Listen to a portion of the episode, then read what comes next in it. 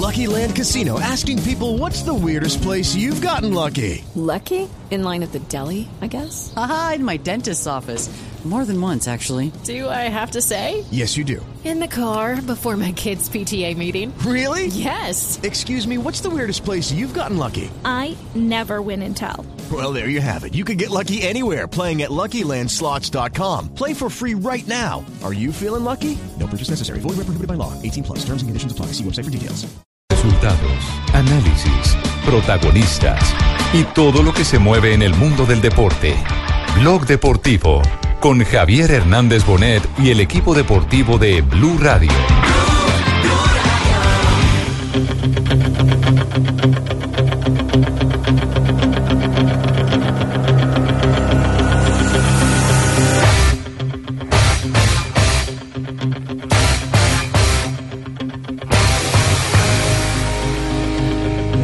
portugués utiliza los brazos hasta acabar con la paciencia de Neymar, que se lo recrimina abriendo los brazos y a un palmo de su cara. Mascherano lo ha visto todo y acude para llevarse de ahí a Semedo y apartar a Neymar. Pero segundos después y desde la distancia, Neymar vuelve a retarle con su mano. Neymar, lo invoco, dice, agárrame porque lo mato a este. ¿Quién es este? Semedo, quien se le plantó y tuvieron que separar. O lateral português que foi contratado agora pelo Barcelona, o Semedo, ele estava marcando o Neymar e o Neymar não gostou de uma entrada, teria acertado o cotovelo na nuca do Neymar. Aí ele se vira, fica cara a cara e o Neymar quer partir para cima. Han sido casi dos semanas en las que Neymar ha vivido dentro de una olla a presión y la válvula no ha aguantado más. Porque Neymar ha tenido a medio mundo opinando. No te vayas, Neymar, por favor. A su padre jugando al despiste. Informaciones cruzándose de un lado al otro de los Pirineos. Nadie sabe lo que va a pasar porque es que esto es un enredo constante. La última es esta. El Barça, si acaso vende a Neymar, ya tiene un objetivo. Eso publican esta mañana nuestros compañeros de Sport. Compañeros pidiéndole que se quede, amigos pidiéndole que venga. Y todo esto sin poder decir esta boca es mía. Sin que sepamos qué es lo que quiere hacer él. Demasiado para Neymar.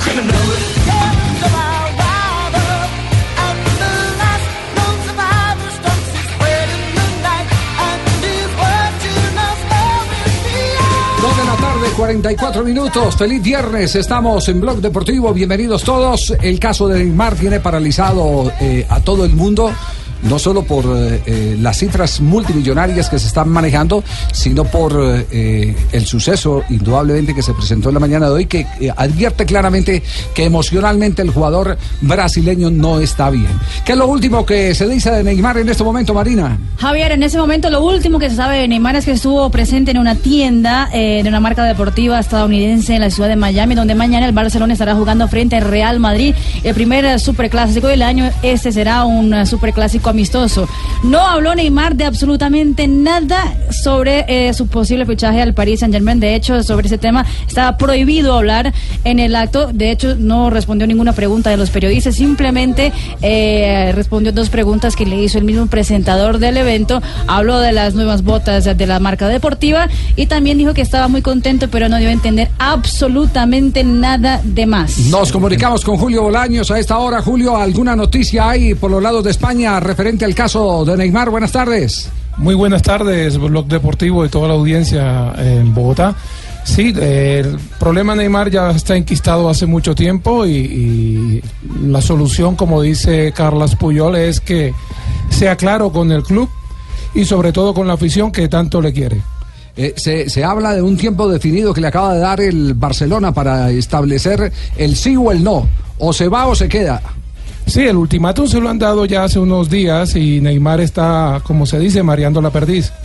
En Francia ya están diciendo que lo esperan entre el lunes y el martes. El PSG que a propósito del día de mañana juega eh, final de Supercopa francesa frente al Mónaco. Exactamente. Pero como un hecho, el equipo por lo, por lo menos ha, ha dado la noticia como un hecho que estará el lunes o el martes definido el Es más, de- tienen, tienen fecha de presentación el viernes, eh, 8 de la tarde. Sí, pero para que, para que todo eso ocurra tiene que eh, pasar el cheque, el jeque, por 222 millones eh, de euros. 224. 24, ah, perdón, me equivoqué en dos y eso cuenta, ¿no? no más, más, más 70 en variables. que no, están no, no, no, no, pero es la cifra que de rescisión de contrato. Es decir, para poderlo presentar independiente del arreglo, tiene que poner 224 millones de, De euros. euros. Porque no creo que el Barcelona se vaya a sentar con el jeque a arreglar la situación de Neymar.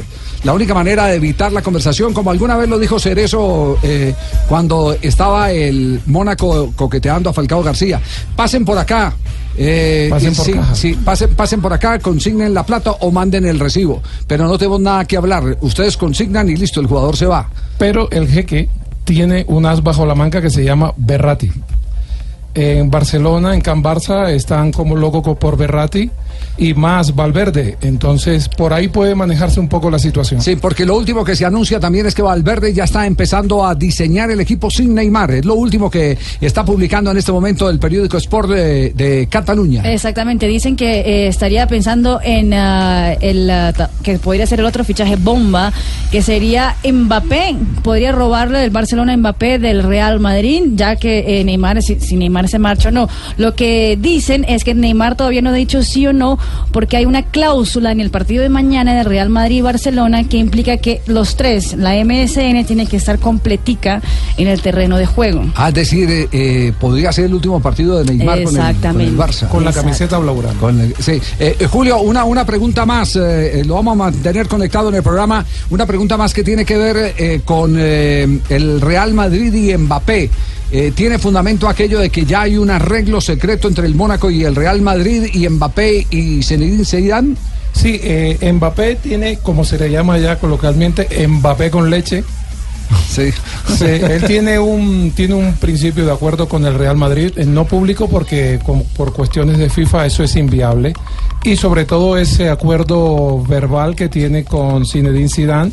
Eh, todos sabemos la afinidad que tiene Mbappé con con Zinedine Zidane, como la cual lo tuvo eh, Rafa Barán en su momento y lo mismo eh, Karim Benzema. Muy bien, durante el desarrollo del programa les estaremos hablando del caso de Zidane. Este caso no se cierra todos los días, hay noticia, pero también cada minuto hay novedad sobre el caso de Neymar. Así que durante toda la tarde, mientras dure el blog deportivo, los estaremos enterando de lo último, porque también hay reacciones desde Brasil sobre lo que está sucediendo en este momento con Neymar. Dos de la tarde, 49 minutos. Anticipo, nuevo jugador tiene Independiente Medellín. Hoy que han sacudido las oficinas del equipo Escarlata, las protestas se han hecho sentir. Eh, después de comerciales, les estaremos tocando todo el tema. Las novedades de Independiente Medellín, que ayer ganaba 2-0 y perdió 3 a 2 Alerta. frente a Racing. Alerta. Increíble, nuevo Sí. jugador. Como no- Se fueron dos y llega uno. 2.49.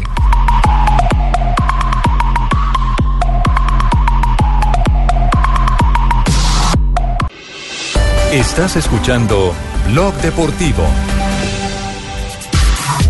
2 de la tarde, 52 minutos. Les habíamos anticipado la situación en Independiente Medellín no es buena. Todo el mundo está protestando. La única respuesta de Independiente Medellín ante la salida de jugadores eh, es eh, el que tiene una contratación para mostrar. Sí, llega, llega un argentino, pero ayer dijo eh, Juan, sí, eso, profe, usted ayer dijo que si salía un jugador más Juega para adentro, para jugar para jugar. había que replantear y había que rediseñar el equipo. 4, 4, 2. Y no se fue uno, sino que se van dos, porque hoy se va Cristian Nazarid al fútbol de Qatar, va en condición de préstamo, y se va Andrés Mosquera a presentar los exámenes médicos con eh, el León en el Me, me fútbol dice, me mexicano. dice que, que ya Nazarid está en este momento en vuelo a Qatar. Sí, ya se van dos, Sí. entonces se fueron dos, ya se habían ido tres, son cinco. Juan Fernando Quintero está en stand-by.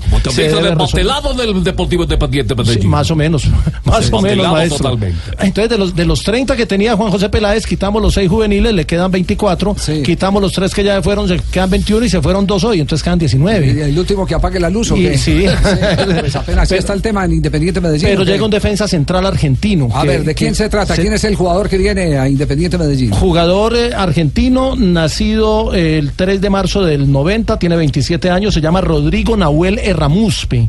Es un jugador que no venía actuando, hay que decirlo, con eh, el Unión de Santa Fe en esta temporada. Entonces Viene va a de quedar con dos zagueros argentinos eh, Sí, Independiente Medellín. queda con Echeverría y Erramuspe. Pero ese, pero ese lujo hacía rato que no se lo daba ningún equipo en Colombia. No, le estoy echando cabeza a ver si en el Medellín no me da ni en Nacional tampoco. Dos argentinos hace rato que no. Al tiempo, no, dos extranjeros tal vez sí alcanzaron a jugar, no sé, en Nacional, no sé si Alex, si eh, eh, Gutiérrez y, y- y Paredes o Gutiérrez y... y- Pero, pero estamos hablando de los och- eh, finales de los 80. Estamos, sí, por eso, por eso Hace digo, mucho estoy- rato. y- estoy, haciendo, estoy haciendo referencia, estoy haciendo esa, esa referencia.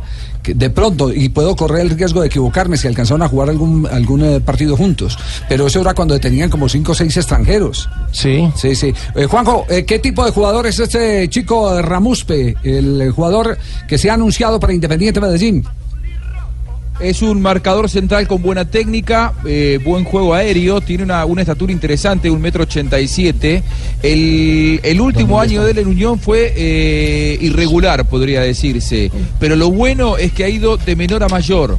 Eh, arrancó con flojo rendimiento, en un momento perdió la titularidad. El cierre de campeonato de Ramuspe fue bueno.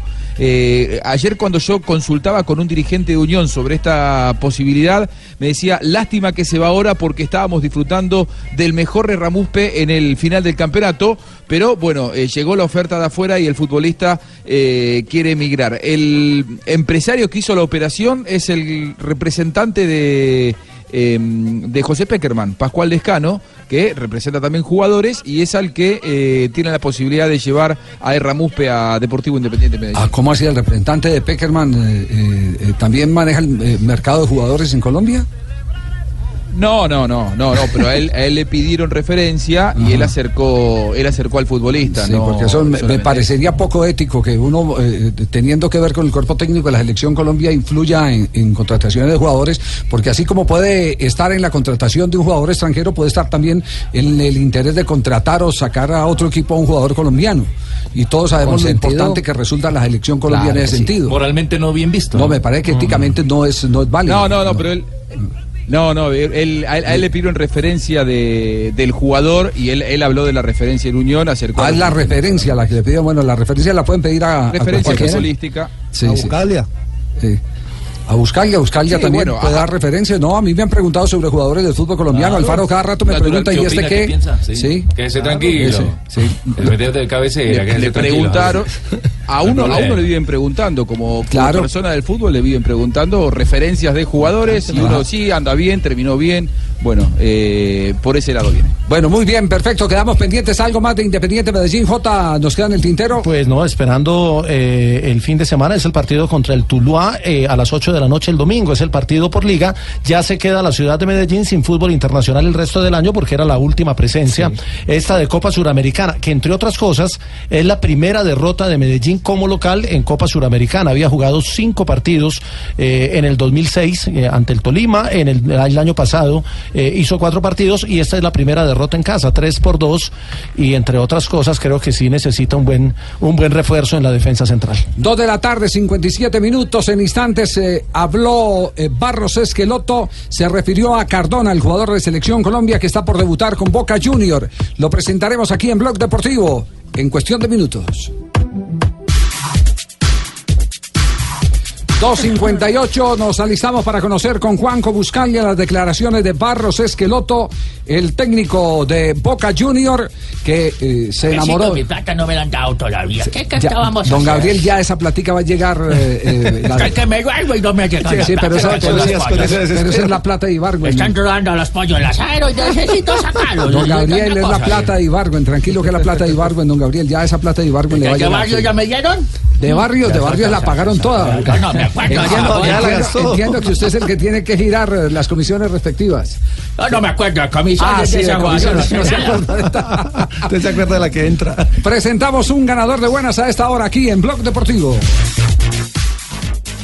Cambia tu suerte con Superastro y sé uno de los más de 4.000 ganadores diarios. Superastro, el juego que más ganadores da, presenta en Blue Radio un triunfo de buenas. Boca Junior se alista para eh, el gran debut del gordo Cardona, que portará la número 10 del equipo boquense. El de la mesa de los gorditos. ¿Qué tal? eh? La mesa de los gordos. Sí, sí, sí, La sí. mesa de Fabito. Ta- Tano, usted- Tano, ¿usted se acuerda que, que 10 eh, famosos, eh, aparte de... ¡De Ah, bueno, ¡Otro! no, pero le iba a decir, aparte es que es muy Ah, fácil. bueno. Esas la tienen todas. De los 10 gorditos.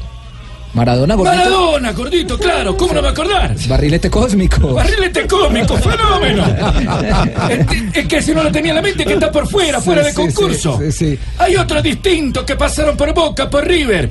Pero más por Boca, este gordito tiene proyección, supongo yo. Muy bien. Pero no me defraude. ¿Qué, que qué ha pasado? ¿Qué ha dicho Barros Esqueloto y el técnico de Boca, Juanjo? Mañana debuta Boca hace un partido amistoso en donde no va a estar Cardona. Esto es importante aclararlo porque va con un equipo alternativo. No, puede Ayer ser, en ah. conferencia de prensa. Estamos eh, va- va- del va debut de Cardona, suplente. Eh, será en Ciudad del Este, pero van a jugar contra Nacional de Uruguay. No va a jugar Cardona porque reserva a los titulares el técnico Guillermo Barros Echeloto. Hoy Guillermo habló de la salida de Centurión, el anterior 10 de Boca, antes de Cardona, que por indisciplina, por falta de profesionalismo se terminó quedando afuera y ayer firmó con el Genova de Italia. Habló de Centurión porque Centurión lo criticó y muy duro a Guillermo, que había sido hasta aquí quien lo había respaldado para que vuelva a Boca. Sí, eh, obviamente que, me llegó la, información acerca de a quien había agradecido, pero también creo que no, no- no haya, no ha comentado nada acerca de nosotros y, eh, y tampoco estoy a la expectativa de, de lo que dice un, un jugador eh, cuando se va de- del club, sea en esta situación o en otra. Te reitero, tengo un gran afecto por Ricardo, tenemos el cuerpo técnico, los jugadores, creo que ha rendido muy bien en Boca, ha hecho una gran campaña, lo llevó a Italia y creo que es una grandísima oportunidad de él en, en Génova tener otro buen año y seguir creciendo. Prefirió no contestarle Guillermo a Centurión, que la verdad se portó como un maleducado en la salida de Boca, pero eso ya es historia. El 10 de Boca hoy es un colombiano, es el gordo Edwin Cardona. ¿Y cómo lo analiza Guillermo, que está enamorado de las características del colombiano? Bueno, esto es lo que dice Guillermo, en qué lugar puede ponerlo en la cancha. Cardona es un jugador que puede jugar de volante por izquierda, de extremo, de enganche. Lo ha hecho en esas posiciones en la selección, lo he hablado con Peckerman o con los técnicos que ha tenido en, en México y lo he hablado con él fundamentalmente. Eh, Ricky también lo ha hecho en esa posición como extremo, como enganche, ha ido variando según las necesidades de lo que nosotros creíamos en cada partido, pero es bueno tener jugadores que tengan esa volatilidad de poder jugar en una posición o en otra. ¿Él está para hacer el retroceso? Sí, sí, sí, sí, él tiene, tiene mucho esfuerzo, tiene, tácticamente puede cumplir muy bien lo que uno le ¿Cómo pide. lo? ¿Cómo lo compras tu idea? Vos imponés ataque de mucho vértigo y obviamente él vértigo no tiene. No, pero tiene juego y tiene eh, es talentoso con la pelota, entonces podés construir el juego a través de la velocidad, como lo hacíamos con Ricky muchas veces, o a través del juego, como lo vamos a intentar hacer con él. Guille, cuando se fue Tevez, me acuerdo que dijiste que el equipo lo va a reemplazar. Sí. Ahora, ¿el reemplazante de Centurión, sentís que es Cardona? Es Cardona y el equipo, creo que nosotros lo que debemos hacer es seguir atacando, seguir yendo a buscar cada partido que nos toque jugar, en cada cancha donde juguemos, dejar bien en alto eh, el eslogan de Boca, eh, matar o morir y, y lo vamos a hacer. Le tiene una fe bárbara, ¿no? Le tiene una fe bárbara a Cardona. Sin dudas, sin dudas. En, en- en Boca se ilusionan mucho, Javi, con eh, la pegada de Cardona también. Se está hablando mucho en Buenos Aires de eh, esa característica de Edwin Cardona, de pegarle desde afuera, de eh, lo que ha hecho el México. Han llegado aquí muchas imágenes de los goles que hizo con Monterrey pegándole desde afuera del área. Yo digo que Cardona, eh, por las características que tiene y si le va medianamente bien, medianamente bien en Boca, tiene todo para eh, transformarse en un ídolo de este equipo, que además, creo yo, le va a tocar a Cardona ser el 10 de una etapa que puede ser ¿De qué está gloriosa para 10? Boca, porque Juanca. tiene todo. Me acuerdo en la historia, la trayectoria en los Sí. libros cortos de historia de Gran Boca, del barrio de la Boca de esa bandera ceneice. Otros dos fenómenos. Ratín. ¿Quién es? Por ejemplo, Ratín. Y Sebastián Bataglia, por ejemplo. No, pero esos eran cinco. Pero por no eran eso, 10, eran que yo sepa, eran como mi barrios. madre me pagó una escuela donde 5 más 5 son 10. Ratín 5, No, Sebastián no, 5, sumado da 10, pelotudo, no es así. No, se Tiene re- razón, no, no. ¿Sabe qué? Cerremos más bien la sección, Juanjo. qué horror. No, no, Tiene razón. No, no, sí, sí, sí. Ya. Para el cierre, ¿sabe qué, Javi? Sí, sí. ¿Sabe qué? Para el cierre, los últimos tres 10 de Boca, nada más ni nada menos. Que Centurión, el 10 campeón. Antes, Carlitos Tevez y ahora Cardona. Mire usted. Muy bien, 3 de la tarde, 4 minutos. Este es Blog Deportivo con el ganador de buenas. Tres, cinco minutos. ¿Cuál es la última noticia que hay sobre Carlos Vaca? La contamos a esta hora en Blog Deportivo. Pues el diario, el súper prestigioso diario francés L'Equipe, eh, pregunta, como la pregunta del día, la encuesta del día es, eh, ¿el Marsella debería comprar al colombiano Carlos Vaca para reforzar la temporada?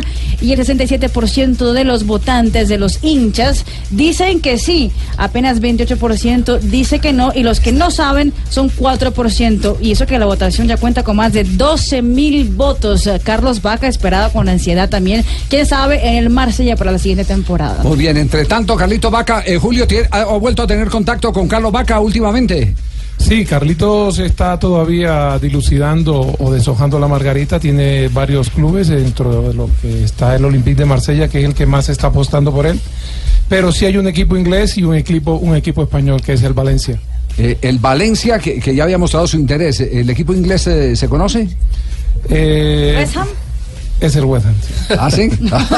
Muy bien, perfecto, muy bien. Hola. Hasta lo invito a que volemos. Nos vamos. Uy, ¿cómo así? ¿Para dónde nos vamos, Marino? Sí, señor, nos vamos con la TAN. ¿Para dónde? La TAN Colombia, ¿no? señor. Nos trae las nuevas tarifas, mira, para viajar con destinos nacionales, donde tiene la opción de elegir cómo volar, cómo quiere irse, para dónde quiere irse, dónde quiere irse, a qué hora quiere irse, toda esa vaina. Una berraquera.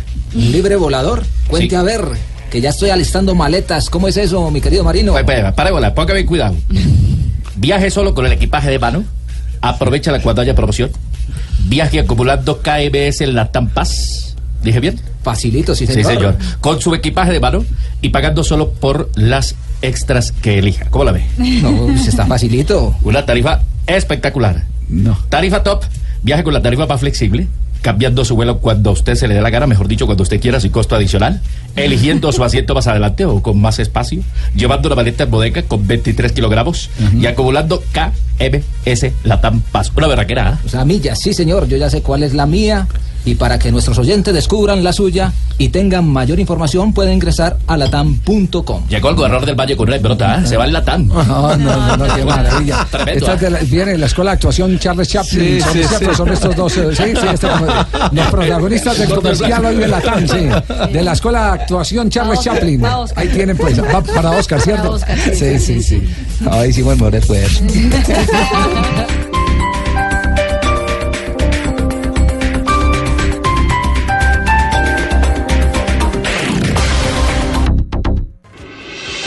Estás escuchando Blog Deportivo. 3 de la tarde, 13 minutos. Es un placer para todo el equipo deportivo de Blue tener a uno de nuestros auspiciadores. Ahora que estamos celebrando todavía por estos días el primer lugar de audiencia en esta franja en todo el país, en Radio Hablada. Este es el programa que más se escucha a esta hora en Colombia, de dos y media a 4 de la tarde. Blog Deportivo. Germán Segura, el gerente comercial de Corredor Empresarial, que es eh, la empresa que representa el Super Astro, eh, eh, el ganador de buenas que nosotros presentamos. Yo todos los días lo hago acá en Cali, ¿ah? ¿Verdad, Marino? Una Sí. berraquera, una Sí. maravilla. Ah, eso me parece maravilloso. Choladito y hago el astro de una. De, ahí de, De primera. Sí, y le pega. De taquito casi siempre le pego, ¿ah? Ah, bueno. Germán, ¿cómo le va? Buenas tardes. Muy buenas tardes a todos, gracias por la invitación, acá contento de compartir la mesa con ustedes. ¿Cómo está de tiempo? Bien, bien. Sí, bueno, entonces vamos a invitarlo a la mamadera y gallo de toda la tarde aquí en, en- en Blue Radio. En un instante lo vamos a tener, porque atención, lo último de Neymar, que es lo último que dice la prensa de Brasil sobre la situación de Neymar y el conflicto que tuvo en la mañana de hoy con Semedo, el jugador portugués, en el entrenamiento del Barça antes del el clásico frente al Real Madrid. Hoy todos los, ah, los diarios y también todos los programas deportivos Hola. en Brasil hablaron justamente, hola, hola, hablaron justamente de que Neymar no está bien, eh, el silencio de Neymar no le está haciendo muy bien y por eso mismo fue que explotó el brasileño en el entrenamiento contra el portugués. Pero eh, consiguieron un rastro del futuro de Neymar, porque él, el delantero se encontró con uno de los árbitros del fútbol brasileño que está de vacaciones en Miami, eh, puso una foto en una red social con el jugador. Y alguien, algún amigo, eh, cuando vio la foto, preguntó, pre- le preguntase si va para el PSG y él respondió, el árbitro, va. Va. O sea Va. que si estuvieron juntos y él está ya respondiendo a un amigo internamente, pero seguramente el perfil está abierto y no se dio cuenta. Las redes no tienen secreto. Exactamente. Las redes no tienen secreto. Entonces todo, todo eh, va dirigido a que evidentemente la semana entrante estarían presentando a Neymar en el París Saint-Germain. martes. Usted tenía una, una- un dato complementario. eh, Sí. eh, son 224 millones. más variables. Las variables son 70 Pero entonces las millones. variables no son las del contrato, porque No, lo que quiere eh, en este momento el Barcelona es no perder plata con los impuestos que se tienen que pagar. No pagar el IVA. No pagar nada. Entonces le pide al PSG, si se lo quiere llevar, lléveselo. Pero no vamos a descontar absolutamente nada, ni vamos a pagar impuestos. Entonces, esos impuestos por la transferencia de Neymar, más los otros arreglos económicos que tienen, llegan a 70 millones de euros. Es decir, tres- 294 Chao. millones. Y a eso súmele para firmar el contrato 50 millones más, que son 344 en total, lo que le vale la transferencia al y, PSG. y se va a ganar y se va a ganar 50 anual netos Sí. anual. Anual 50 netos. y Eh, había hablado de una cifra de impuestos. 30. 30.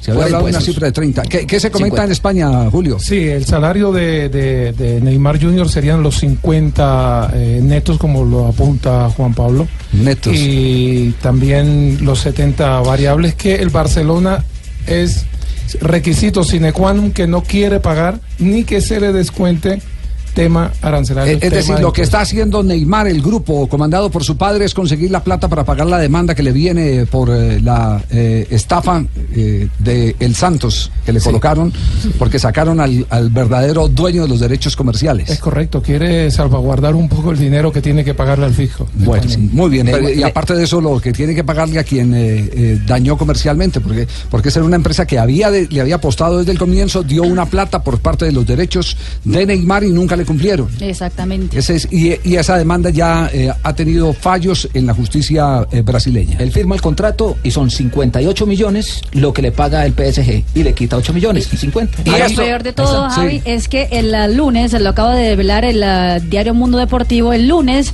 el papá de Neymar va a cobrar la prima de Neymar, porque él cuando hizo la renovación de contrato en el verano pasado, él uh, firmó una, un bono, digamos que por rendimiento en la Por temporada, y serían 26 millones de euros que sería, eh, que llevaría así como de últimas del Barcelona.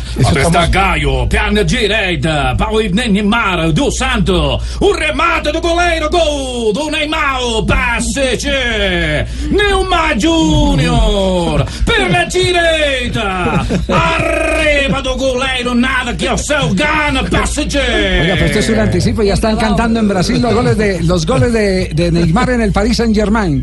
Mientras tanto, esto es lo que dice la prensa eh, española sobre el caso. El portugués utiliza los brazos hasta acabar con la paciencia de Neymar, que se lo recrimina abriendo los brazos y a un palmo de su cara. Mascherano lo ha visto todo y acude para llevarse de ahí a Semedo y apartar a Neymar.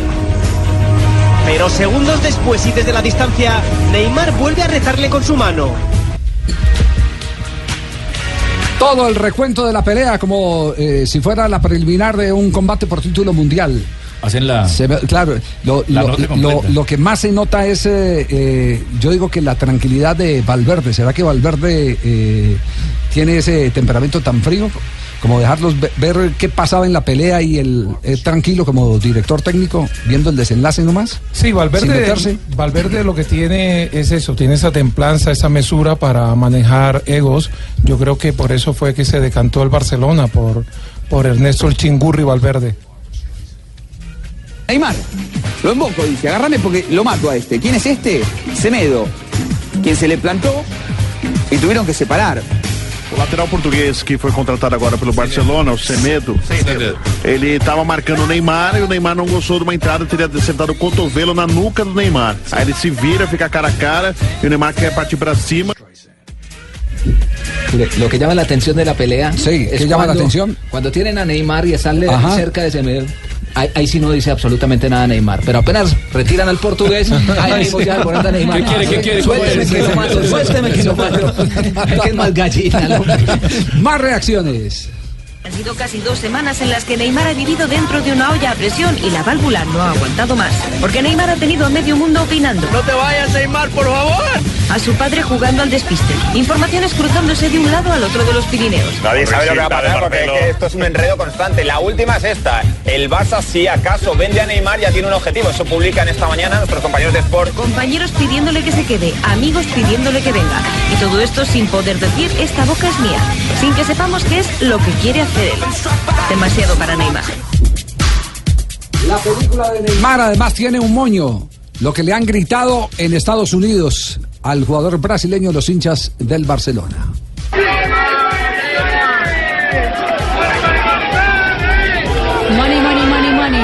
Los hinchas en la tribuna cuando él va a cobrar un tiro de esquina, decía que sea dinero, dinero, dinero, o sea, vendido, vendido. Pesetero, vendido, como dicen los españoles. Muy nea, muy nea. Muy nea prácticamente. La misma huevonada. En todas partes quitan lo mismo. Sí, sí, ¿verdad. Rigoberto? Sí, digo, eso, con- concéntrese, Rigo, para mañana. pues. Usted corre mañana, Sí, tranquilo. Tengo las patas mamadas, cansadas. No, no, no. Una berraquera, pues. Sí, sí. A donde vaya yo lo sigo, Sí, prácticamente. Sí, Juanjo, ¿al- ¿algo para anotar sobre el caso de Neymar? ¿Alguna repercusión en Argentina? ¿O se declara impedido lo- lo que- moralmente para hablar de Neymar? No, no, no. Es un crack, realmente. Yo creo que Semedo entró muy mal en Barcelona porque si lo primero que hace es pelearse Ah, con uno de los tres referentes del plantel, no arranca, no arranca bien Semedo, realmente. Pero me, parece que eh, hoy a la mañana hizo eclosión Neymar y los principales eh, diarios en Argentina hablan de eso, ¿no? La presión a la que está sometido Neymar en los últimos 10 días termina en esto, en un Neymar que eh, protagoniza un hecho por lo cual él no se ha destacado ni se ha caracterizado. No es un jugador violento ni mucho menos, al contrario, es un hombre con mucha frescura y con mucha simpatía, pero me parece que evidentemente está demostrando que además es un ser humano. ¿Cómo le hace bien el viernes a Juanjo, no? Sí. Eh, sí, sí, sí, es un crack. sí. Se pasa al lado oscuro. No entró bien Semedo al grupo. Sí, sí. Es el Juanjo tercer mejor jugador del mundo. no Neymar. entiendo. Es un viernes muy bonito esto. Ah, pero el El viernes, traiga el tema el lunes y cambia. Sí, no, qué maravilla. 3 de la tarde, 21 minutos. Seguimos pendientes. No termina la novela de Neymar. Seguimos en desarrollo aquí en Blog Deportivo. Estás escuchando Blog Deportivo. Avanza la tarde de este viernes. Ya tenemos las 3.24 minutos. Alejo, no va a hablar de mí. ¿Quién? Pero si usted ahorita le dije. Yo casa del huevón, la misma huevonada. Tengo las patas cansadas. Quédese concentrado que tiene carrera mañana. Por lo Terminó mismo. el tour el domingo pasado. Pero pues cosita, corre. regálame algo. Un Bueno. tripa ahí, pues, como dicen en la red de piso. pues. Mañana la 37 edición de la Clásica San Sebastián es una carrera de un día, es del calendario del World Tour y es importante por los puntos que entrega. Tengo las patas mamadas. Hay cuatro colombianos, está Miguel Ángel López, Superman, que está preparando Vuelta a España, está Carlos Betancourt, que terminó el tour y está preparando Vuelta a España, está Sergio Luis Henao y está Rigoberto Urán por Colombia. No me nombré primero. No hay ningún No me otro. nombraste de primero. Bueno, lo dejé de último porque soy el favorito. Porque si Me va a de- voltear ahora. No, porque si hay Bueno, llegado- la misma huevona, pues, primero, último. Pues, lo Yo- mismo. yo los atiendo con una mano Usted los atiende en el sprint mañana. Tom Dumoulin es la máxima atracción de la carrera, el campeón del Giro. Está pues Rigoberto Urán como podio, subcampeón del Tour. Y aparece Bauke Molema, que es el campeón del año pasado, también como in- intentando. Es una carrera de un día, tiene algunas subidas. Javier, tengo la maleta lista para cubrirla. Ya si llegó. usted lo dispone. Ya llegó Ya llegué y ya desempaqué. Oiga, pero eh, es- estas son las carreras que les pagan por aparte a Sí, los, claro, a los. Ciclistas. Claro, porque la, la, la, la gran atracción de las carreras es poder mostrar grandes nombres. Entonces hay algunos eh, importantes del lote internacional que los llevan pagándoles un dinero. Por ejemplo, Frun no está para mañana, ni está Romain Bardet, que fueron los otros dos del podio del Tour, pero aseguraron a Rigoberto Urán que dentro de lo atractivo creo que llama más la atención porque fue la gran revelación. Es que yo soy muy lindo. No, yo atractivo, usted dijo atractivo. atractivo Esa misma que atractivo no, hay que pedalear, hay que pedalear. Sí. Y le doy un dato, ¿sabe a quién inscribió como primero de la lista el Sky? ¿A quién? A Mikel Landa.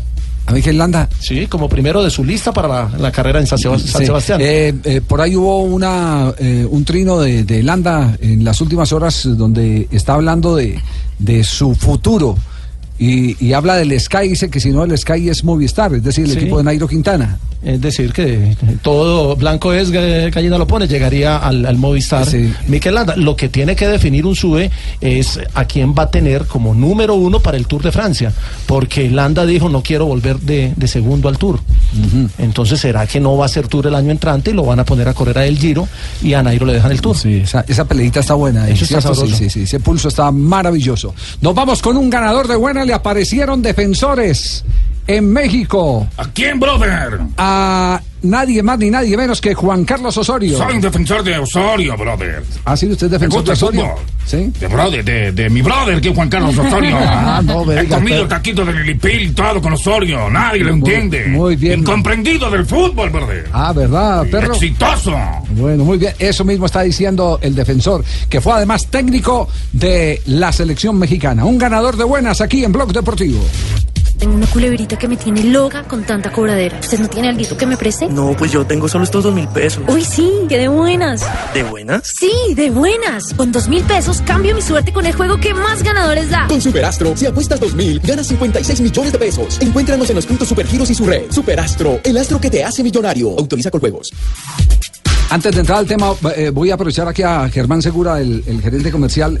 El Superastro, ¿cómo se juega, eh, eh, Germán? Bueno, buenas tardes. El Superastro es muy sencillo de jugar, es una de las facilidades que tiene por lo que a la gente le gusta tanto. Es sencillamente coger cuatro números y el signo zodiacal. La persona puede escoger, no sé, el año de nacimiento y escoger su signo zodiacal, ir, pagar su apuesta y participar por el sorteo diario. ¿Cuánto se puede apostar? Eh, se apuesta desde 500 pesos hasta 10 mil pesos. Las personas pueden escoger qué, cuánto desean invertir, pero pueden jugar 1000, 500, 600, lo que quieran. ¿Y, y hasta cuánto puede ganar uno? Mejor dicho, ¿cuál es el plan de premios?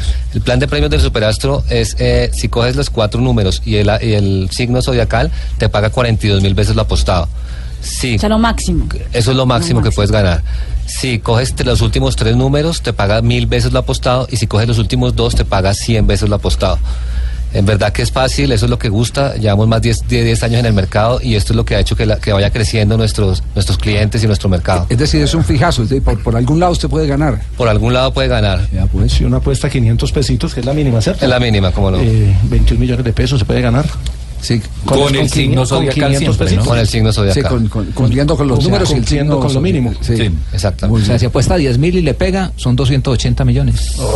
Ahí está, bueno. está bueno, está bueno. 200 280 millones después de descontar Los impuestos. impuestos, sí. Después O sea, de descontar Después de impuestos. O sea, brutos son 420 y ya después de descontar son 280 millones. de Bueno, pesos. Está bien, está bien. Eh, Vamos a seguir con Germán que nos acompaña esta tarde aquí en Blog Deportivo. Porque, eh, brother, ¿Qué pasó, brother? brother, eh, Hugo Sánchez sigue con el palo escoba eh, y el talego como loco de No pueblo. lo quieres, incomprendido. No hay nada que hacer. Sí, Hugo- Osorio irá hasta el Mundial de Qatar, si tú quieres, brother. Va a tener tiempo para estar ahí con la selección tricolor. Pero, ¿qué fue lo que dijo Hugo? ¿En dónde? ¿En México? Pues Sí. aquí está lo que dijo Hugo, que no estoy de acuerdo con él tampoco. Bueno, listo, brother. Hoy Hugo Sánchez piensa que hay que despedir a Osorio.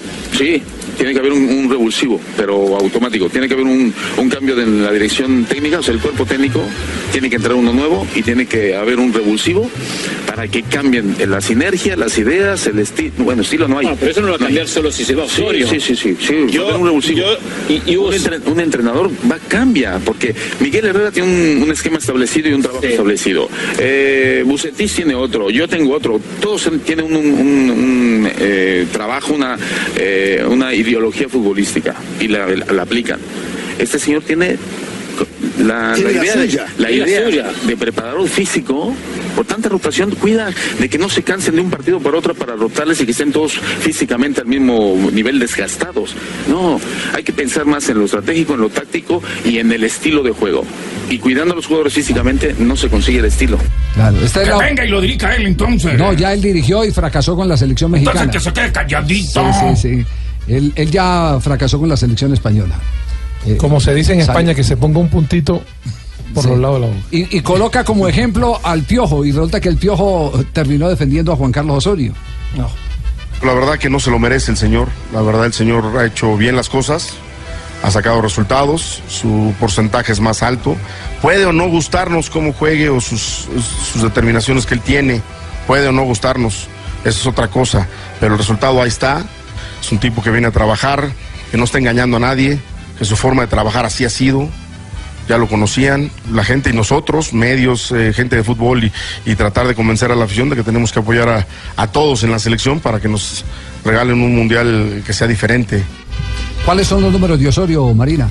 Llama la atención, Javier, porque son muy buenos números. Tiene 34 partidos con la selección eh, mexicana, 23 victorias, 6 empates y apenas 5 derrotas para un rendimiento total del 73.5%. Altísimo. Eh, tiene en este momento a dos puntos de la clasificación a la selección Exacto. mexicana al campeonato del mundo.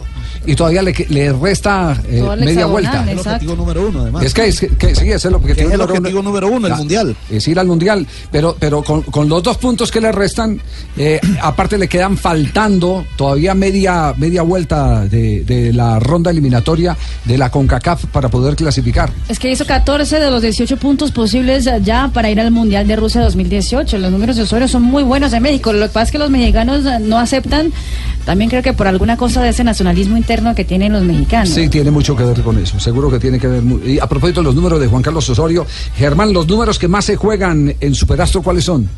¿Se tiene las- una estadística? Sí. Sí, generalmente las personas eligen la fecha de nacimiento, una fecha especial en su vida, pero también vemos algunos números que son eh, eh, importantes para las personas que no son muy, muy típicos, como es el 7711, 5555, 1111. Son números que la gente escoge, pero, pero bueno, lo que más prefieren son las fechas de, de- de nacimiento o fecha importante en su El vida. 69 me gusta a mí. Voy a hacerlo. ¿De dónde? brother. ¿De dónde? ¿De dónde? Triple 69 con mi signo zodiacal. ¿En dónde lo juega usted? Escorpión o el Sagitario o Libra, cualquiera. ¿En dónde juega usted el 69? Tengo un enviado allá en Colombia que me lo hace y me lo manda siempre. En Culiacán, sí. De Colombia me lo trae acá, hombre. ¿Por qué me tratan de, de cambiar las cosas? Ya dije 69 tres veces. ¿Y cuáles son los números de Hugo Sánchez como director técnico? No tiene, porque no sabe nada. No tiene, palmarés como entrenador en títulos eh, nacionales. Estuvo en la primera división en México en el clausura 2004. Eh, es lo único que ha conseguido, trofeo el Santiago Bernabéu con los Pumas en el 2004, que es un torneo amistoso, y el trofeo Lagarto de Jaén eh, con Almería en el 2009. De resto, así de ¿Qué ha ganado, trayectoria... Pobrísimo. En España, en España ¿cómo lo tienen codificado, Julio? A- a- En- aquí en España se le tiene codificado como el jugador del primer toque solamente. Es que Hugo Sánchez no ha ganado nada. O sea, todo ha sido así, torneos amistosos. Eh, lo más resonado, lo más renombrado ha sido el, el trofeo Bernabéu. Porque el del Lagarto en Almería, ya me dirás. Muy bien, esta sección es el ganador de Buenas Superastro eh, aquí en Blog Deportivo. Una pregunta final, eh, Germán. ¿Dónde se puede comprar el Superastro? El superastro se puede comprar eh, una red nacional a lo ancho y largo del país donde, donde pueden encontrar 25 mil puntos de venta en más de 70 mil terminales. Eh, pueden encontrar esto a través de, la- de los puntos su red o su giro, o supergiros, perdón, donde esto está en cada esquina, en la casa, en, la oficina, es muy cerca encontrar verdad donde comprar el superastro. Es importante resaltar también que tenemos más de 4.700 ganadores diarios y al mes son más de 140.000 personas que salen premiadas. Qué maravilloso eso. Eh, gracias por aceptar la invitación. Se había vuelto muy esquivo. Queríamos eh, justamente aprovechar esta coyuntura para decirle a todos los patrocinadores del Blog Deportivo que en el último ECAR, eh, esta franja es la franja de radio hablada más escuchada en Colombia. 10 emisoras contra 25 del segundo eh, hablan del poder de convocatoria, de la concentración de audiencia que tiene eh, Blog Deportivo Blue Radio a esta hora. Germán, un placer eh, haberlo tenido y gracias por, por acompañarnos. Muchas gracias a ustedes por la invitación y que tengan un buen día. Estás escuchando Blog Deportivo. Estás escuchando Blog Deportivo. 3.40 en la tarde. ¿A cuántos días estamos del próximo partido de eliminatoria de la Selección Colombia? 33. 33 días. A 33 días, ¿cómo está la situación en Venezuela, eh, Saso? Como para pensar eh, si vamos a tener un partido con desplazamiento masivo de colombianos, si los medios podrán entrar eh, sin ningún tipo de restricciones y si la selección no va a tener inconvenientes eh, en traslados y demás. ¿Qué panorama hay? Sí, don Javi, si el juego fuese el día de hoy no, no pudiese llevarse a cabo. Eh, digamos, hoy estamos en, el, en un día clave en función de lo que pueda ocurrir este fin de semana. Recordemos todos que este fin de semana se va a llevar a cabo esa consulta hecha por el oficialismo con respecto a la, a la nueva constitución. Eh, de ahí se va a determinar, en función de lo que suceda este fin de semana, se va a prever el panorama político de Venezuela en, las próximos, en los próximos días. Pero como comentamos eh, en, en las, últimas horas, se comunicaron de la Federación Colombiana con eh, su par en Venezuela, con la Federación Venezolana, incluso hablaron entre jefes de prensa y una, una conversación como para saber cómo era el panorama en este momento, como para entender qué decían desde Venezuela hacia Colombia en función de lo que sucede. Y en principio, eh, por más de que Colombia se hace, eh, digamos, en este momento se, se presenta solidario con el tema de Venezuela, en principio ellos eh, comunicaron que de suceder algo en las próximas horas y complicarse mucho más el panorama con respecto a la violencia que hay en el país en este momento, Colombia trataría de que ese partido no se jugase en Venezuela, porque evidentemente las garantías no están dadas hoy para el traslado de un equipo como el colombiano en función de todo lo que está sucediendo. Acá hay un punto clave y es que eh, si no fuese por un tema de país y un tema político, ese partido no se juega en San Cristóbal. En San Cristóbal se juega por la cercanía que hay con Colombia para evitar que el traslado eh, de la selección y todo lo que hay alrededor sea menor, porque estamos hablando de, de San Cristóbal, es la ciudad número uno oposición al gobierno. Entonces, eh, eso realmente es muy peligroso. A menos de que suceda algo como sucedió el día de la inauguración de la Copa América de Venezuela en 2007, que recordemos todos, el gobierno compró el escenario y ese día cuando salió Hugo Chávez a patear la pelota con Evo Morales y Diego Maradona, el estadio aplaudió, pero era porque estaba eh, en función de la gente. Lo que no sucedió en Caracas eh, eh, en uno de los partidos de Copa Libertad- de la Copa América de, de Venezuela. Exactamente, el día del tercer y cuarto lugar, México-Uruguay, se jugó un solo partido en Caracas para evitar eso, y ese día fue silbado a toda la, la gente del oficialismo que llegó. Entonces, a menos que suceda algo así, que yo, que yo creo que no va a suceder, eh, es muy riesgoso ese partido en San Cristóbal. Es una, es una lástima en principio porque San Cristóbal es la ciudad más futbolera del país, porque el estadio está en muy buenas condiciones, porque el estadio para la prensa es el mejor eh, para el trabajo de la prensa, porque ese estadio fue remodelado para esa copa y las cabinas y todo lo demás está en muy buenas condiciones. Pero está todo el tema de que es una ciudad opositora 100% y que además la escasez en la ciudad es diferente al resto del país. Hay escasez a la gasolina, la comida, con mucho más inconvenientes por el tema de que eh, la gente es opositora incluso al gobernador del estado, que es un chavista 100%. Entonces, el tema político, el tema coyuntural alrededor de la ciudad es realmente delicado.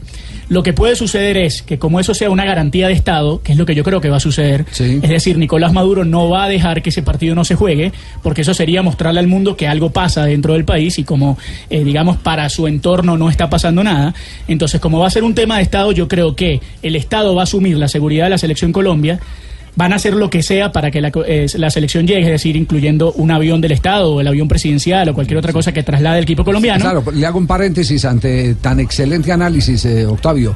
Eh, por ejemplo, eh, eh, el plan de- del, del equipo de Blue Radio y de, eh, el Gol Caracol era salir en un vuelo charter desde la ciudad de Barranquilla a San Cristóbal. Exactamente. Y la notificación ya se hizo. No admitimos aterrizaje de vuelos internacionales en San Cristóbal. Es decir, están obligando a que nos vamos a Caracas y de Caracas eh, eh, volvemos a San Cristóbal. Exactamente. Eh, eh, entonces se pregunta uno, ¿y la selección Colombia qué? La restricción entonces no sería para la selección Colombia, sería para los vuelos charter eh, ordinarios de medios de comunicación. Exactamente, porque eh, yo creo que el, el gobierno lo va a asumir como una posición, eh, digamos, de Estado, eh, primero porque eso ameritaría eh, también que la FIFA pueda intervenir, que le puedan quitar los puntos a Venezuela, que sería un golpe durísimo en su gobierno, porque Nicolás Maduro está hoy, digamos, abanderando también a la selección juvenil que fue subcampeona del mundo, y Dudamel, y Sí, todo lo que se puso la medalla con los muchachos, sí, sí. Exactamente, y el presidente de la federación hoy, Laureano González, que fue la mano derecha de Esquivel durante tantos años, está del lado del gobierno. Entonces, no creo que, que puedan permitir eso. Y lo otro es que eh, los dos aeropuertos que hay en San Cristóbal son aeropuertos muy pequeños. Realmente lo, lo más recomendable es viajar hasta Caracas y de Caracas ir a San Cristóbal o viajar a Cúcuta y cruzar la frontera. No sabemos lo que suceda en 30 días, pero hoy la frontera, digamos, hoy incluso que el gobierno colombiano anunció la medida migratoria de regularizar a todos los venezolanos ilegales dentro de este país, hoy la frontera no debe ser sencillo, hoy. Entonces, eh, se- está alrededor de todo ese tema, pero por ejemplo, San Cristóbal puede garantizarle a la selección Colombia un hotel cinco estrellas a dos minutos del estadio. Entonces ahí se evitaría. Hay, hay un hotel que se llama El Castillo, que es uno de los mejores hoteles de la ciudad y está a dos minutos del estadio. Entonces ahí se, se eh, digamos, a la selección Colombia de seguridad yo estoy seguro que si lo asume el Estado no va a haber ningún problema. Ahora, ¿qué va a suceder políticamente en Venezuela? ¿Va a continuar el gobierno de Nicolás Maduro en los próximos días? ¿Va a haber un inconveniente? Que, eh, ahí el punto, ahí el punto clave de la historia. La historia va más allá de lo deportivo. ¿De Y- dónde traerá los hinchas si piensa comprar la taquilla? ¿Los traerá de Barinas o de otro lado? Exactamente. Porque toda la resistencia está en San Cristóbal. Toda la resistencia está en San Cristóbal. Es más, a mí me sigue pareciendo muy llamativo que ese partido se juegue ahí. Es que para mí es imposible que se juegue ahí. Además está la barra más poderosa de- del país, que es la barra del Deportivo Táchira, que es totalmente opositora. Entonces, eh, para mí eh, es mucho más llamativo eso. Eh, Pero desde la federación incluso, don Javi, aunque no sea, digamos, ninguna parte oficial, pero desde la federación me contaban que, que ya ellos empiezan a manejar Miami o Ciudad de Panamá como, como ciudades alternas que podría ofrecer en algún momento la federación. Perfecto, seguiremos la huella entonces de la noticia porque esto es esto está caliente, definitivamente está caliente. Es un tema geopolítico Sí, muy complejo. Sí, sí, es bien, bien, bien complejo. 3 de la tarde, 47 minutos, estamos en Blog Deportivo.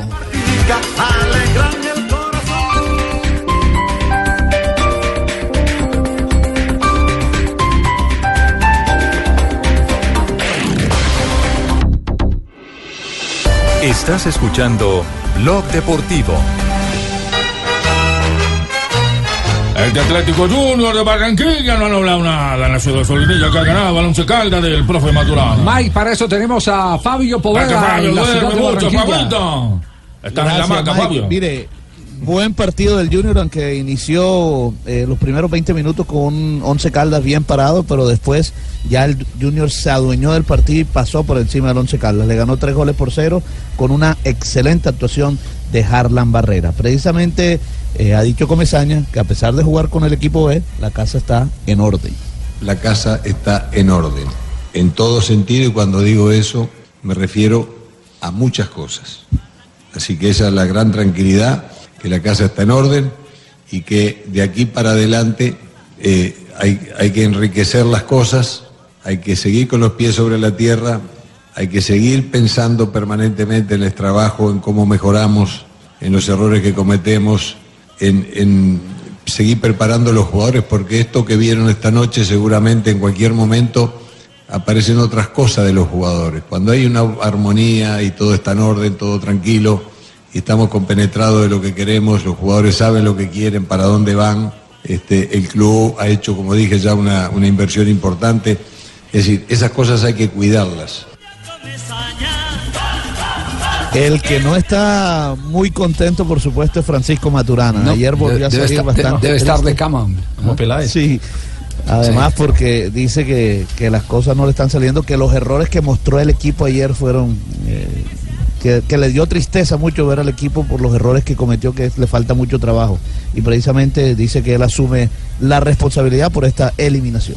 Yo asumo la responsabilidad. Como técnico yo soy el único responsable del resultado. Y nada, mm, analizar qué me pudo haber dejado ese resultado. Todo eso es en privado porque usted sabe que por respeto yo a los jugadores nunca los voy a tirar al frente. Yo asumo la responsabilidad. Pero después, individualmente le diré a qué pasó, pero para, para no como un reclamo, sino como una enseñanza. Y nada, a mí me parece que Hubo 30 minutos donde relativamente estuvimos decentemente bien parados y después vino el gol y afloraron todas las otras falencias de índole mental que, que no hacen que tengamos esa jerarquía o categoría mejor, ¿cierto? Que tengamos la categoría para superar las dificultades. Podemos montar, podemos montar un muro de los lamentos eh, eh, comandado por Sí. Maturana y por Juan José Peláez, ¿cierto? Sí. Y por Peláez, sí. Porque, porque Peláez, Peláez ayer eh, eh, también eh, volvió y saltó el lamento, el lamento además justiciero, ¿no? Porque, es porque que tienen sí. razón, tanto Maturana como Peláez tienen razón. No hay derecho a lo que les prometieron los dirigentes y no hay derecho al incumplimiento de los dirigentes. Y con una, con una cosa, que los dos son tan serios que van hasta el final del proyecto. Este equipo ha tenido demasiados traumas, y usted sabe, Augusto. Eso no es, no es nada nuevo. Lo que pasó hace ocho días, lo que pasó ayer, hoy. Esto de cambiar nómina faltando el mismo día del partido. Antes este equipo jugó bien. Este equipo vislumbra lo que va a hacer. Si tienen paciencia, este equipo va a ser muy bueno. Si Medellín aguanta una forma de jugar, hubiera hecho más goles. Pero obviamente este es un equipo que todavía se pone nervioso, que, que comete errores individuales y eso le da pie al, al- al- al equipo contrario. Pero Hay cosas muy positivas en Medellín, no solamente el juego que usted dice, Augusto, en el primer tiempo, sino esos primeros 15 minutos del segundo tiempo, hasta el gol, hasta el penal. Ya Medellín estaba arrinconando otra vez a Racing, hasta ese momento. El muro de los lamentos. Una cosa muy jodida, hombre. ¿Verdad, profe? Sí. No es un equipo chismosito, ¿cierto? Tanto así que yo estoy extrañando ya al Gordón. ¿A quién, a Iván, sí? El set de William. Sí, sí, no, no. Una cosa complicada. Camisa de 11 varas. No, No tengo que jugar para él. no camisa de 11 varas, no, no, ya el gordo con lo flaco que está es camisa de 7 varas. Sí, sí. Ya el gordo Iván ha bajado. Eh, sí. eh, volviendo a la Copa Águila, ahora la próxima, la próxima jornada, digamos, la siguiente Pero ¿por qué no saca el vamos tema si estamos más buenos con ese tema, sí, sí, para que se atraviesa como una jeta ahí atravesada prácticamente. No, porque es que tiene Sí, que ver con, sí. Eso, Javier, tiene A que ver, ver con eso. quiero volver a hablar de Junior. eh, Sí, se ha hablado bastante eso de, es. eh, de este Millonarios que también, bueno, se han quedado esperando buenos jugadores y se van a enfrentar ahora estos dos equipos, Junior y Millonarios en la siguiente fase. Claro, al que reforzaron y al que tampoco han reforzado, porque Ruso porque tiene. Ruso porque tiene otra política, Ruso es de boca callada, pero pero eh, También siente eso en el fondo, podría claro. estar en el muro de los lamentos, Uh, también, en el- claro. de los técnicos engañados, Eso no lo de los técnicos engañados, desforzaron. Los Ahora, Javi. sí. Sí, dígalo, Juanjo. Lo- los técnicos engañados y se quedan, eh, se hacen cargo de la nómina que tienen, ¿no? Claro. Yo soy de la idea que encima con el nombre que tienen Peláez y con el nombre que tiene Maturana, no es por hacerme dar por nadie, pero deberían renunciar. Si le cambiaron la- las leyes del juego sobre la marcha, si le prometieron que le, traje, que le traían A, B y C y le trajeron eh, O, P y Q, tienen que irse. Porque es que si ellos- no, ellos terminan Juanjo, ellos no son de los que abandonan el barco. generaron. Es que, pero es que no solamente. pero está ellos. bien, pero. No, no, pero Hasta es los- filosofía de vida. Ellos, ellos los- no abandonan el barco. Ahorita con la- el sistema de mercadeo bien, hasta los pero hay- hinchas, porque a los hinchas les ofrecen un equipo, les muestran lo que va a ser la nómina claro, y después sí les que sí. sacan, les sacan Sí, los jugadores, sí. entonces compran los abonos, le vendieron una Ya cosa invirtieron en algo que no y, era. y ya no le están, ya no le están dando Ya no les devuelven la A plata de los abonos. ya le- le compraron. Claro, que funciona también al A contrario. Hay otros que venden los abonos y traen los refuerzos después, como Nacional. A Nacional, eh, a propósito Nacional, hay, hay noticia en este momento. Claro, sí. hoy, hoy entrenó Lucumí y podría ir a Barranquilla el próximo domingo. Y hoy se oficializó la llegada de Ronaldo Lucena, el venezolano. Y además Nacional acaba de poner un eh, mensaje, una foto del presidente de Nacional con el presidente de Racing cerrando la negociación por Andrés Ibargo. Estamos en Blog Deportivo. Estás escuchando Blue Radio y bluradio.com. Estás escuchando Blog Deportivo.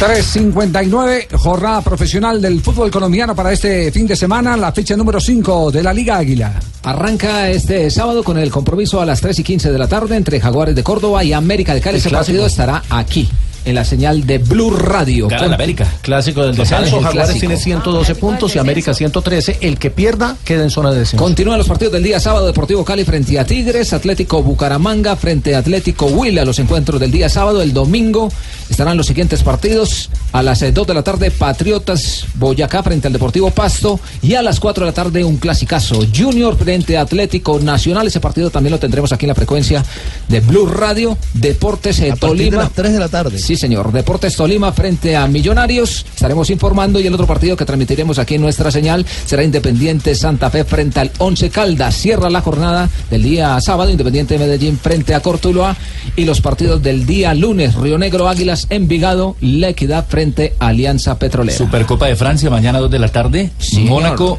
frente al Paris Saint Germain. Sí, señor. Muy bien, habló, habló hoy Falcao García, dijo eh, algo eh, preciso, ¿no? Dijo, habló sobre Mbappé, por ejemplo, dijo que en ese momento Mbappé era jugador del Mónaco y que él estaba tranquilo, que Mbappé también estaba fresco en la cabeza y que todo mañana se van a pensar los jugadores en lo que pasará en el campo de juego mañana y nada de mercado de fichajes. Y lo último que hay por eh, eh, España en términos del mercado de fichajes. Eh, Gareth Bale Sí. es el, el- el- el- la palabra ahora de moda acá en Sí. España. Gareth Bale tiene una oferta de, del, entrenador, del entrenador de Setúbal, de José Mourinho, y hay un dinero en la mesa. Esperemos que el Real Madrid lo acepte o no. Eh, para comprar a Mbappé necesita desprenderse de Bale. Sí, requisito Es sine qua non. Hacer caja. Hacer Perfecto. caja, Muy más bien. Había Gracias, sido, pero gracias Julio. Mbappé, baile y mi plática. ahí va, Ah, no, esa le llega, ya, tranquilo. ya, esa le llega, tranquilo. oficial. Esa le llega. Como Marina. Granciera, que ya llegó aquí para presentar las noticias curiosas. Lamar Odom, el ex jugador de baloncesto. Cuando no está eh, Tibaquira estamos bien.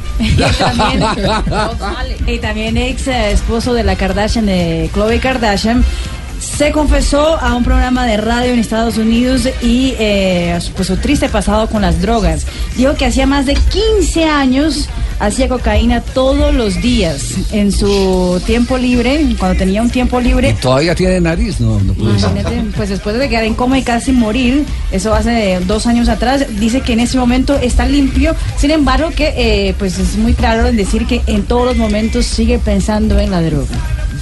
Lamar Odom. Ese- esa es la, la, eh, política de los eh, drogadictos. Eh, no prometen no volver a consumir, sino cada 24 horas pasar un día. Hoy no consumo. hoy no consumo. Hoy no consumo. Pico y placa. Pico y- no, no, no es eso. hoy no consumo, hoy no consumo. Y así es que logran acumular esa cantidad de, de años, muchos de ellos sin recaer. Y como dice Javier, las redes sociales no tienen ningún secreto. El Pipa Higuaín no se eh, dio cuenta que su compañero de equipo Dybala estaba haciendo un video en vivo en una red social Ah, y en qué el raro que momento no se dé cuenta Higuaín. en el momento en que en que estaba habla- viendo a una chica, Oriana Sabatini es una actriz, eh, Juanjo argentina. ¡Upa! Es la hija de Gabriela Sabatini, la, la sobrina de Gabriela Sabatini, ¿se acuerdan ustedes? La tenista argentina, muy bonita, la hija de su hermano. Eh, y es, eh, no es nada, diría, son de estos personajes de las redes sociales. Ajá. Lo que pasa es que es muy linda. Pues eh, imagínate que se escuchó en el video de Dybala a Pipi- Pipita Higuaín gris- diciendo, uy, Oriana Sabatini. Sí, imagínate. Claro, porque Lo aventó, lo aventó, lo Dios aventó. mío. Y en Dicen que son también- novios ahora. Ah, bueno. Oriana Y- Sa- Sabatini y Dybala. Alejandro Lulo Benítez, que era un jugador de Central La Roque en Argentina, llamando la, la atención del mundo entero por una linda acción. Jugaba en la quinta división del fútbol argentina eh, porque decidió colgar los botines. Eso para ayudar a su sobrino eh, que tenía un problema de hígado. Él para donar eh, eh, una parte del hígado de su sobrino tuvo que dejar al fútbol profesional, pero él dice que no hay ningún problema porque lo que más le importaba en ese momento era ayudar Salvarle a su hermana vida, y también al sobrino. Bueno, muy bien, gracias Mari con las noticias curiosas. ¿Cómo Don- están ¿cómo era? todos? ¿Quién llegó? ¿Cómo les va? Pero como irrumpie así en el programa. Sí. A mí me gusta entrar así, mira, rompiendo. Eso es Yo de quería- una, si uno va a entrar, entra, Y si yo, va a le- yo salir, quería preguntar que por qué estaba tan seria. No, seria, sí estoy. papi. ¿Sí? Estoy indignada. ¿Indignada? Indignadísima. Me parece el colmo la cantidad de rumores que han salido por ahí por la separación de James y Danielita. Uy, Sí. sí. sí. ¿Le Hasta han dicho que es que a ella le gusta mucho cambiar de pareja. No, pues pero ella ya aclaró que ella es Daniela Ospina, no Daniela la de padres e hijos. papi. Eso sí era con uno y con otro y con otro y con otro. Ya. Pero mira, también andan diciendo por ahí dice que James va a terminar con la amistad que tiene con David Ospina, el hermano de Danielita. Ujú. Sí. Dice que porque le tapaba todo ya. ¿Viste cómo vengo con el humor así? Ay, tan boba, yo no entendí. Ah, no lo entendió Nati, no. No, yo más bien creo que aquí el problema es que jamás se volvió gay. ¿Cómo así? Nati, por favor, ¿y por qué dice eso? Ay, yo escuché que todo el mundo estaba diciendo en estos días que James se había cambiado de equipo. No. Tan linda, inocente, Nati, sí, sí. Tan linda, yo Sí, sí, tan linda, Mi inocente. querida Natalia, Hola, mi linda. querido Javier, Hola, George. Juanfa, Jota, mi Marina Divina, todos. Hoy, viernes locochón, 4 y 5 de la tarde, les quiero decir que he regresado. Aquí estoy. ¿Cómo así? Y estoy preparando la visita del Papa. ¿Ah, sí? Yo mismo armé aquí el papamóvil. ¿Ah, sí? Yo presté la Renoneta 18 de mi papá. La modificamos. Sí. Y Inés María le va a prestar una túnica blanca que. Una cosa espectacular. Ya tenemos preparado todo para que el papá venga, va a almorzar con nosotros en la casa. ¿Así? Así, con todos los, los amigos, Tomás. Porque él a mí me dice George. Contaron que va, va y viene en el avión con él, George. Voy a ¿sí? estar todo el tiempo. No Yo voy ser. a pilotear el avión. No, puede ser, sí. Claro que sí. Sí. Y les voy a decir una cosa. también va a haber una misa especial Eh, para aprovechando todos. la cercanía con el Papa, no era posible, es que tengo por ahí una cantidad de Brasil, le estoy cortando las copitas para venderlas como, no, como, como gorritos papales. Usted no me los puede ahí, que me los bendiga. Lo van a excomulgar. Se va, se va, se va. Y nos vamos a titulares.